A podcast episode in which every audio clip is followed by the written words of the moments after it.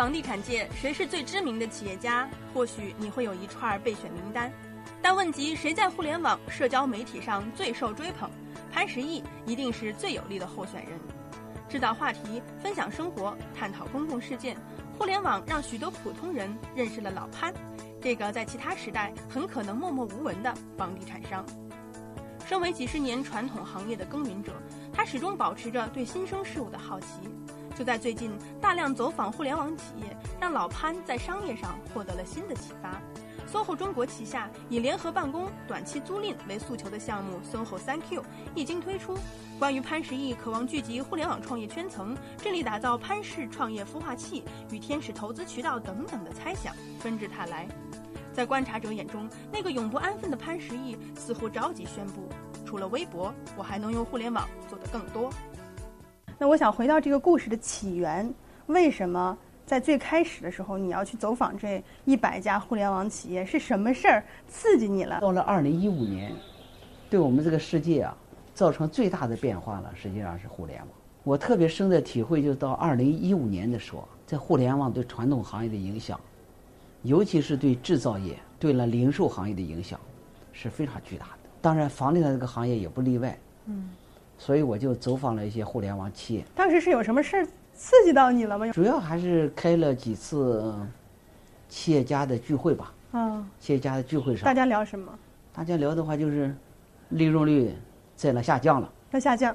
下降，大幅度的下降。嗯。根本的原因呢，实际上主要是互联网的冲击，就是一个看不见的力量，一个无形的力量，把我们这个世界给给了彻底变化了。原来我们的经验可能都了用不上了。嗯。就得要呢重新。重新面对互联网颠覆了的这个世界，重新的去思考，在互联网的大潮的过程中啊，嗯，有好多泡沫，泡沫，嗯，甚至呢有好多荒唐的事情，就是说不符合逻辑的事情，反正就是在这上面鱼龙混杂的再往下做了，嗯，互联网创业的人呢都比较年轻，嗯，他们对这个商业的经验，对了这个。市场经济背后规律的认识啊，都不是特别足。当然，在这个过程中，把一些泡沫的话，都会淘汰掉的。相比传统企业，互联网公司就是烧钱的代名词。对互联网公司来说，烧钱的目的是在最短的时间内迅速形成规模，抬拉竞争门槛，最终获得巨额的利润。但对于大量普通的互联网创业者来说，这种理念让企业在上路之初就偏离了经营逻辑的基本方向。对此，潘石屹有何看法呢？那核心的是不是就是说，过去企业家创业做生意是围绕着生存发展、围绕着赚钱、围绕着积累再投入这个逻辑的？那么新的互联网呢？它是一个烧钱的逻辑，是吗？我不觉得是这样。就是当然，这个互联网企业呢，你在跟他们接触的过程中，我大概接触了一百多家互联网企业。嗯。他们很少谈赚钱的事情。是。您觉得这是对的还是？我觉得就是一一部分对吧？因为在这个传统的行业里面，信息不对称，可能这个社会的平均利润率比较高。嗯，在这个互联网的时代的话，就是信息都是完全透明的，所以呢，这个社会的平均利润率会比传统的社会的平均利润率要来低。嗯，可是不能不赚钱。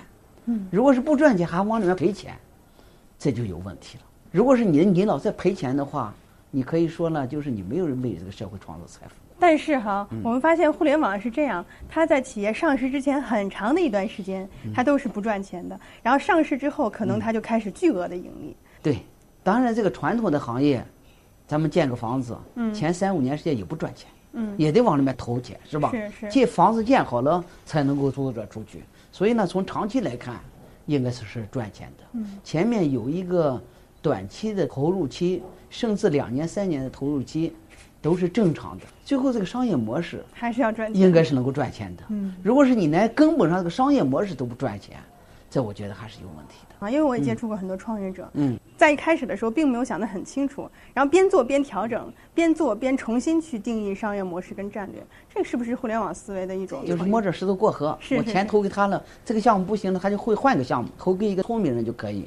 他们常常这样说，可是我是不同意这样的想法。为什么？我们做任何事情。无论是传统行业也好，互联网的创业也好，先把问题想明白，嗯，把这个背后的道理想明白，这可能是最重要的。您看到这里面有泡沫，甚至有一些荒唐的事情，呃，什么样的荒唐的事情？我们公司呢，最近离开了四个员工，这四个员工出去以后啊，分别呢做了一个 APP，然后呢，我就跟他们聊，我就觉得，哎呦，这个真有意思。嗯。以后这个社会上，APP 一定比那人多，是吧？比 APP 比人多。然后呢，我就到另外一个公司去，是我们三里屯 SOHO 的一个公司。嗯。拜访了九家公司，有七家公司。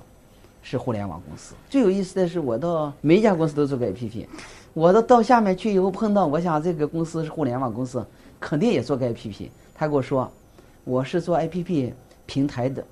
我说平台。我说你这个平台上有多少个 APP？他说是有二十多万个吧。因为这个 APP 的话，就是每一个行业解决每一个问题，是吧？用上一两个就可以了，是吧？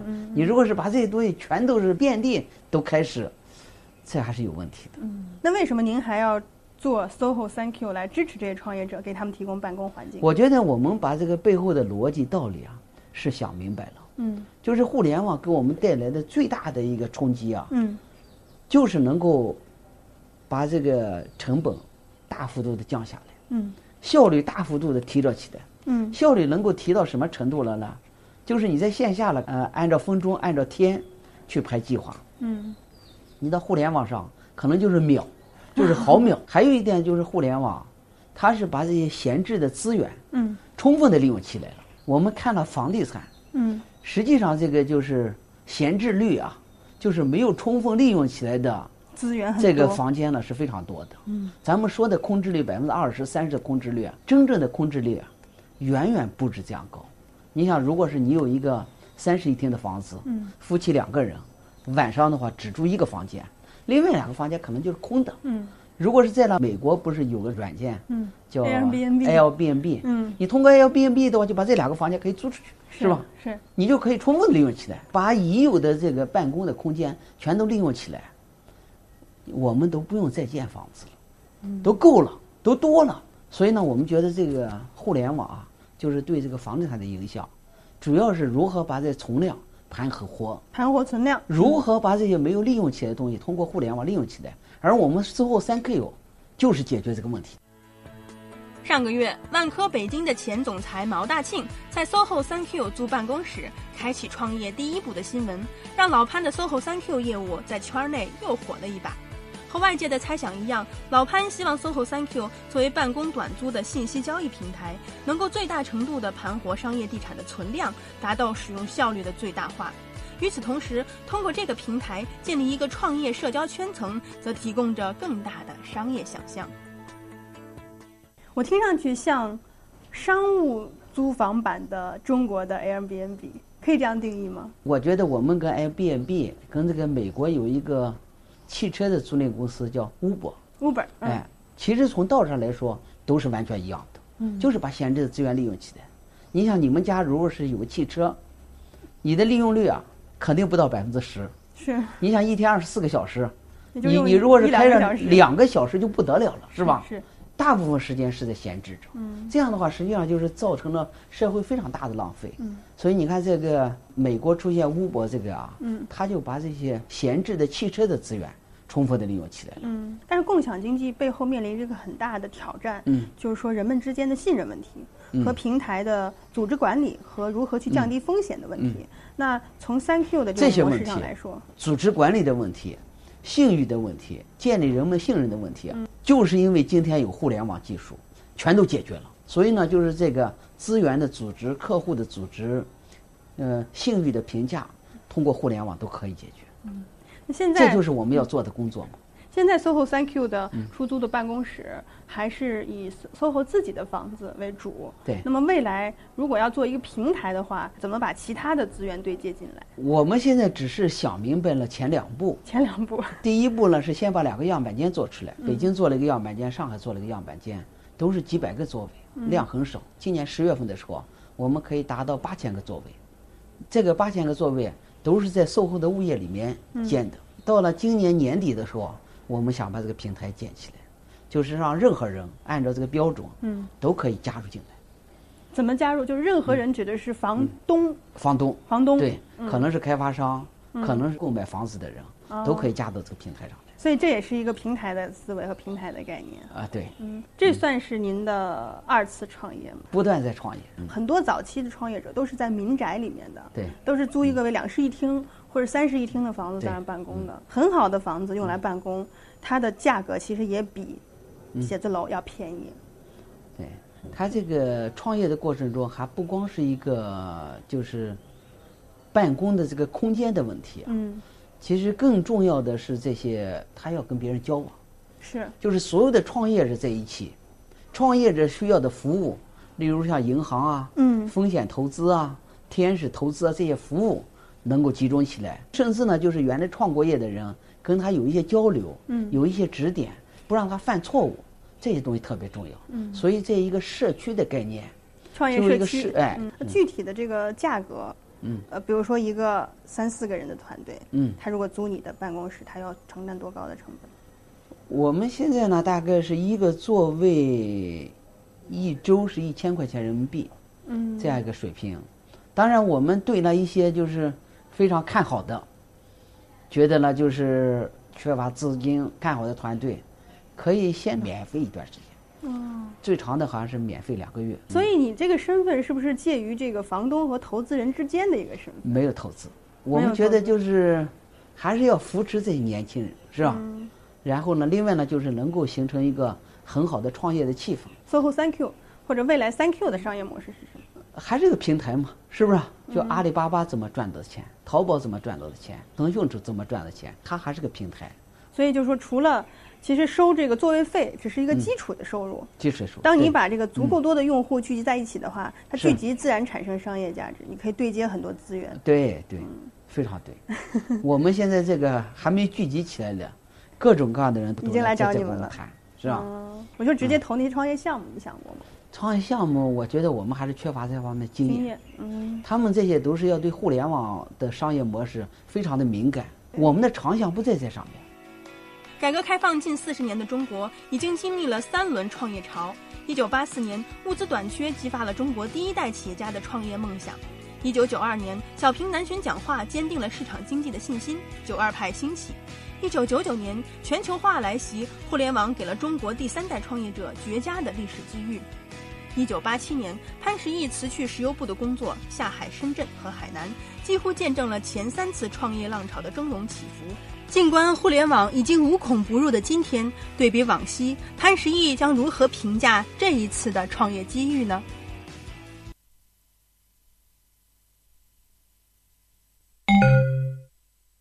知识的方式啊，比我们更快，这就是两代人之间的一个不理解吧。二零一四年注定是中国房地产行业刻骨铭心的一年，多线城市房市量价齐跌，购房者从恐慌性购房到持币观望，资本市场逐步收紧对地产的信贷支持，政府救市重现市场。都说这是房地产的转折一年，但究竟为何转折？怎样转折？这次转折预示着怎样的未来？一直没人说得清楚。作为房地产从业者，潘石屹自然也躲不过行业下行的整体影响。二零一四年，SOHO 中国营业额六十点九八亿元，下跌了百分之五十八点二九，毛利率约三十点七八亿元，下跌百分之六十二点零六，纯利四十点八亿元，同比下跌了百分之四十四点七八。不入的今天，对比往昔，潘石屹如何评价这一次的创业契机呢？潘石屹现在去做这个 SOHO 三 Q，是不是因为房地产市场不景气啊？是不是因为房子不好卖了？从去年开始，我们整个这个房地产市场这个状态啊，它是个分水岭。从一四年开始，完全不一样了。在一四年之前呢，是中国社会中缺房子，所以这个每一年大概竣工的房子有十二亿平方米，持续的发展到这个点上面的话，这个社会上的房子啊，就是跟五年前、十年前的稀缺程度啊，完全不一样了。人们购买房子啊，不是说没房子住，他完全可以去租房子住，是吧？可以一个什么住，总是有一个最大的动力，就是说房价会不断的涨，是房价会不断的涨，根本的原因。这个成了一个买房子的动力了，这就非常危险。其实应该从这个基本的需求出发。嗯，所以我觉得到了现在为止的话，就是再不要鼓励房地产这个行业，不要就能够维持目前这个水平，每年再建上十二亿平方米房子，不要扩大再生产，就按照已有的规模发展下去都不得了，是吧？这个数字都是一个天文数字了。所以我觉得，就是作为房产这个行业的人啊，应该很冷静地看到这一点。嗯。当然呢，可能有那些地方政府急功近利的，为了发展自己的经济，为了 GDP 的增长，为了能够把这地卖着出去，多了收点出让金，他们的观点呢就是比较急。但至少说到了这个节点上，政府不应该再去刺激房地产。已经到个转折点了。嗯。这个转折点呢是一个，就是缺房子和不缺房子的一个转折点。所以再刺激可能也刺激不起来了。不能说刺激不起来。嗯。就是政府这个力量非常大。如果是他这个货币政策放宽松的货币政策是吧？然后放了好多钱，给市场放好多钱，人们去购买什么去了？还是还会去购买房子保值？嗯。所以呢，这个东西咱们不能够武断的这样说。您说，如果中国政府央行大量放水的话，那可能水涨船高，房价还会上去。但是在这个节点上，大规模的货币刺激政策已经不可能再出台了，对吗？这我觉得咱们不该这样说，不敢这样。你的判断呢？如果是全世界都放水，你不放水也不行啊！现在在这个年代啊，我们考虑任何问题，就是上到国家的总理，下到一个普通的农民、嗯果农，在那考虑问题的时候啊，都要从那全球化的角度去考虑。嗯，那你觉得这个趋势的判断，如果说全球都放水的话，中国是不也迫不得已必须要放水？那肯定。接下来我们分析第二个角度啊，就是土地供应这个角度。对。现在的情况，您判断怎么样？土地供应呢，也是随着二零一四年就是发生变化，土地供应比较充足的，然后价格呢，有好多地还供应不出去，是吧？所以呢，我觉得这个时候呢，就是应该做的事情，在呢土地供应和那房地产管理过程中啊，应该把十几年、八年到到十年时间啊，就是积累下来的这些不合理的政策，要来清理一遍。嗯，让这些政策更市场化一点。我们看这房地产，限面积，九零七零，限容积率，别墅不能做，一点零的别墅不能做，是吧？限购、限价，各种各样的限，这东西要呢有一个清理。趁着房地产不是特别火爆的时候，把所有的政策都梳理一遍。嗯。而不应该呢去改变，就是说我这块地已经出让给你了，出让的时候就是看这个规划条件出让的，结果出让完了以后说是政府出让完的地，说我可以把这个规划条件改了，这些东西实际上是，这我觉得是 还是比较可怕的。这样的话就把这个规则就乱了。嗯，我们觉得这个市场经济啊，最重要的是要把这个规则制定清楚。接下来第三个方面就是这个税收制度。嗯，其实从中国的房地产市场，很多专家学者都认为，这个房产税、遗产税的出台将会是一个非常重要的影响因素。那什么时候这个政策能够出台？从房产税讨论到改了个名字叫房地产税。嗯，现在是已经讨论了多长时间了？是好快十年了，是吧？十年了。是。其实我的观点呢，就是从道理上来说应该出台，应该出台不是加重税收的负担。而是把原来的这些税收啊，要了清理一遍，就是建立上一个更合理的税收体系吧。那综合这三个因素来判断的话，我们能不能推导出一个价格的走势？这三个事情都不是你我说了算的，是吧？天天在市场的第一线啊，对这个市场的基本需求啊，还是能够看得到的。基本的需求就刚需还是存在的，需求都在减缓吧？嗯，就是跟那前十年前、十五年前比的话，都在减缓。